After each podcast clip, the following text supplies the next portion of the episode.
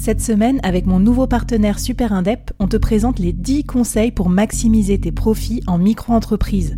Des conseils pour maximiser tes gains, mais surtout éviter les boulettes administratives. Autant te dire que ça m'aurait plu d'avoir quelqu'un qui me donne ces conseils-là quand je me suis lancée.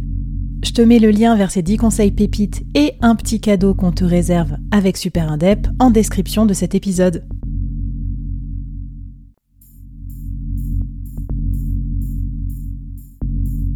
Entreprendre en solo, en toute liberté, sans employé et développer un business rentable, scalable et durable, c'est possible.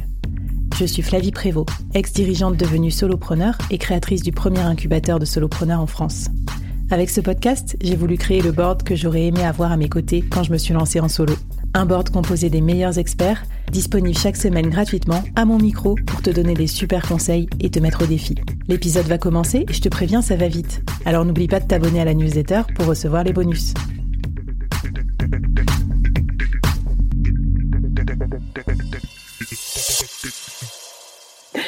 Alors l'épisode 4, euh, je t'avouerai quand euh, on l'a préparé, je me suis dit, oulala, je, là, il faut vraiment que, que, je prépare cet épisode parce que je, pense que je suis pas la meilleure sur la planification. Déjà, en tant que manager avant, c'était vraiment un truc qui me, qui me rebutait. J'aimais bien l'idée, mmh. j'aimais bien l'initiation. Je pensais au résultat final, mais alors le, le truc entre les deux, relou, de qui doit faire quoi, les to-do list, j'ai horreur de ça, les deadlines, c'est pas mon truc. Et je me dis, quand on vit une vie de solopreneur, on a envie aussi de, de rester un peu libre je suis sûre que tu vas dégommer toutes mes croyances limitantes, bien sûr, sur la planification. Euh, qu'est-ce que tu peux me dire pour un peu me réconcilier avec ce sujet de, gestion de projet et de planification en tant que solopreneur, Sonia? Je pense que je peux te dire des petites choses qui vont t'aider. Euh, tout d'abord, je dirais que, ben, comme toutes les choses en soloprenariat, on n'est pas obligé de copier-coller euh, les grosses stratégies et méthodologies de l'entreprise classique. Donc l'idée, c'est vraiment d'aller adapter les choses à son échelle et on le fait grandir au fur et à mesure que son entreprise grandit. Donc c'est pas aussi rigide et, pas sympa que de la gestion de projet euh, euh, dans un grand groupe par exemple où on a une équipe de 15 personnes euh, à gérer. On est tout seul donc c'est plus flex.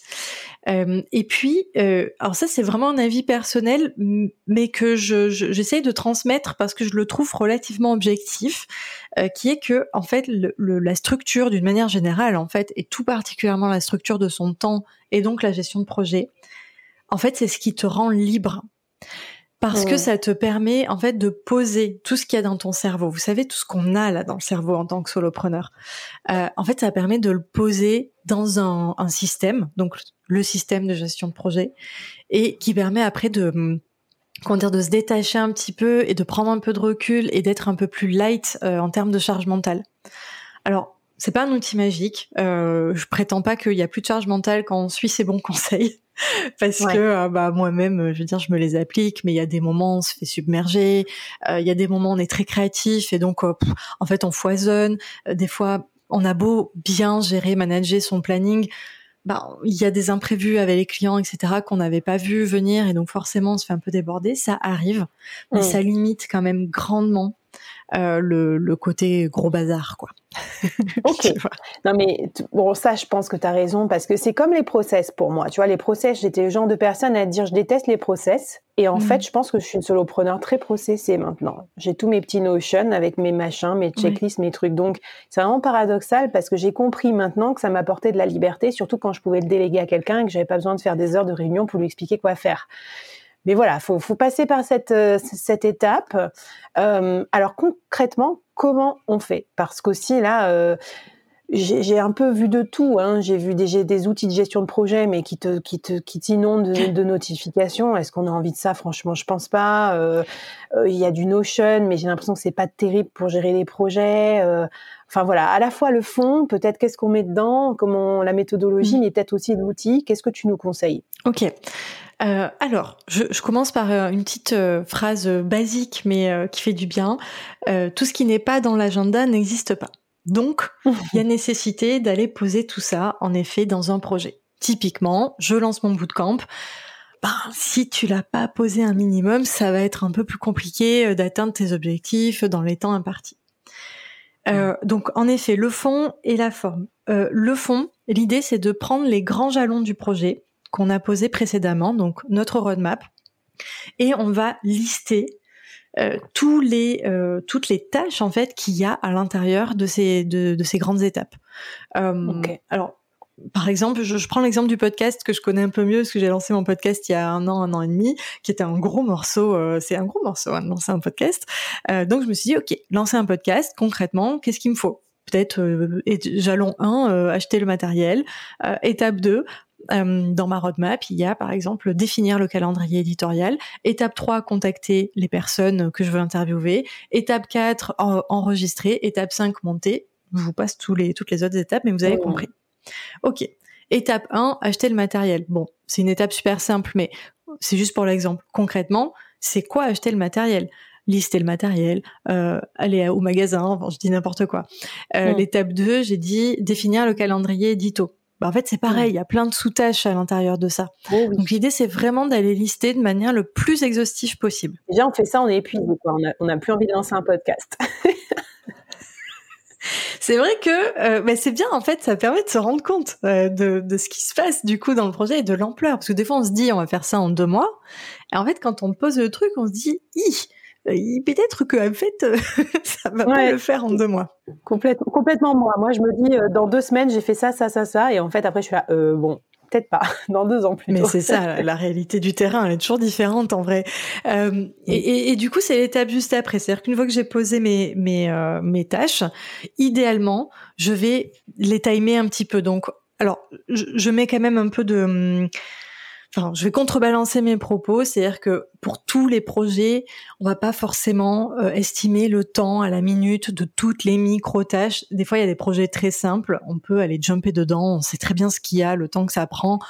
C'est OK. Il n'y a pas besoin d'être dans le millimètre à chaque fois.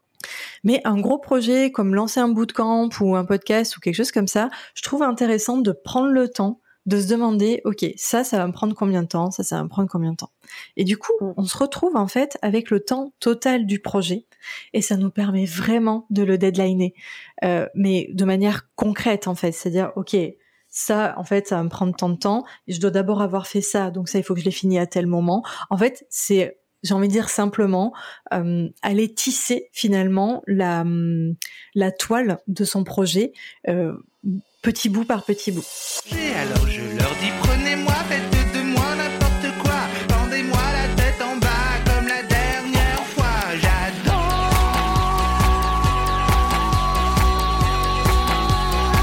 Regardez danser les gens, ah, je trouve ça fascinant. Ok, écoute, euh, ça me va, c'est un peu, c'est un peu ce que tu disais aussi, c'est peser les tâches, parce qu'en fait, elles ont tout un poids différent et le poids, c'est le temps. Et après, je trouve ça utile aussi parce que à l'aune du scale, euh, le solopreneur va devoir se demander ce qu'il fait lui ou ce qu'il fait faire. Tout à fait. Et en fait, on, pense souvent à la thune. on dit, oh putain, ça va me coûter 4000 euros, euh, c'est chiant. Mais si on a pesé ces tâches et qu'on voit que ça va nous coûter en temps euh, bien plus, en fait, du coup, je pense que c'est ça qui aide à faire l'arbitrage. Alors que quand on reste juste dans le conceptuel et qu'on est là, bah, j'ai pas envie de faire un chèque de 5000 euros, bon, bah, forcément, mais euh, en fait, on se rend pas compte qu'on va le payer en temps derrière. Donc, j'aime bien aussi cette approche que tu as parce qu'on voit tout de suite que tu mets dans la balance autant le temps que l'argent, quoi, et l'efficacité. Ouais, c'est hyper intéressant ce que tu dis. Euh, on peut aussi se demander, par exemple, on voit que une partie du projet va nous prendre 15 heures admettons, ou 10 heures pour faire plus simple, euh, on peut se demander combien vaut mon temps à moi aujourd'hui, c'est-à-dire globalement par rapport à ce que je facture, etc. Mon temps vaut à peu près tant. Si euh, on, on, dépasse, en fait, si le, montant euh, comment dire euh, dépasse euh, euh, notre temps notre montant personnel on va dire c'est pas forcément rentable. Alors après il faut voir hein. peut-être que ça peut être rentable d'aller investir sur l'avenir. Oui non bien sûr parce qu'après c'est pas comme si 100% de ton temps tu allais le transformer en, une autre mission qui te rapporte de la thune exactement non plus. faut voilà faut être réaliste. Exactement voilà c'est ça. Mais ça permet d'avoir un peu cette cette corrélation quoi c'est intéressant. Bon et puis bah minute geek c'est quoi l'outil que tu recommandes pour un solopreneur alors? Alors moi, j'ai pas vraiment de reco d'outils parce que j'ai envie de dire peu importe. Le tout, c'est surtout d'être sur un outil sur lequel on va être à l'aise et où on va prendre plaisir à travailler. Ça, c'est mmh. super important. Donc, je vais quand même en citer quelques-uns et vous donner un peu les ma vision de chacun de ces outils. Mmh. Euh, donc, les deux plus connus, c'est ClickUp et Notion. Il y a Asana aussi qui est pas mal euh, sur le marché. Euh, la grande différence entre ces on va dire, euh, je mets ClickUp Asana d'un côté, Notion de l'autre. La grande différence entre ces deux outils, ces deux types d'outils, selon moi, Notion à la base, c'est un outil de prise de notes euh, améliorée qui euh, est en train, enfin déjà depuis longtemps d'ailleurs, qui en fait a tendu vers de la gestion de projet. ClickUp Asana, c'est l'inverse. Ce sont des outils, surtout ClickUp, qui à la base est un outil de gestion de projet pur, et qui tend vers de la prise de notes avancée où on peut faire plein de choses dedans, etc. Donc déjà, ça dépend un peu de l'affinité, euh, du besoin principal, euh, de si on est vraiment en équipe ou pas. Très honnêtement, si vous avez une équipe de 15 personnes, ne prenez pas Notion, gardez votre petit Notion pour vous, vos notes, mais on passe euh, tout de suite sur un outil de gestion d'équipe, ClickUp, Asana, qui est vraiment beaucoup plus efficace. En revanche, si on est en mode solo, euh, très franchement, Notion, je trouve que c'est très bien. Euh, moi aussi, tu vois, en tant qu'OBM, je travaille avec des clients euh, qui a une, deux, trois personnes dans l'équipe max. Notion, c'est très bien. Honnêtement, il n'y a pas besoin, encore une fois, d'aller créer un bazooka. Versus, je travaille avec des clients actuellement, là par exemple, j'ai une cliente chez qui on est 15 dans l'équipe, enfin même 17 euh, je gérerai pas les projets sur Notion. Ça serait pas, ça serait pas raisonnable. voilà. Ok, bah c'est intéressant. Ça, ça nous permet de voir aussi. C'est un peu mon feeling parce que bon là, avec l'incubateur, je testais aussi euh, ClickUp. Euh, Mais euh, voilà, mais c'est plus pour intégrer d'autres personnes, tu vois, avoir des freelances, avoir d'autres personnes qui bossent et tout. Alors que le Notion me convient très bien pour euh, pour suivre mes projets à moi. Trop bien. Tout à fait. Écoute, euh, qu'est-ce que tu nous donnes comme défi avant qu'on passe au final? Bon, j'ai pas des défis très originaux, hein, forcément. L'idée, c'est de planifier votre prochain projet, comme on l'a identifié euh, dans l'épisode précédent.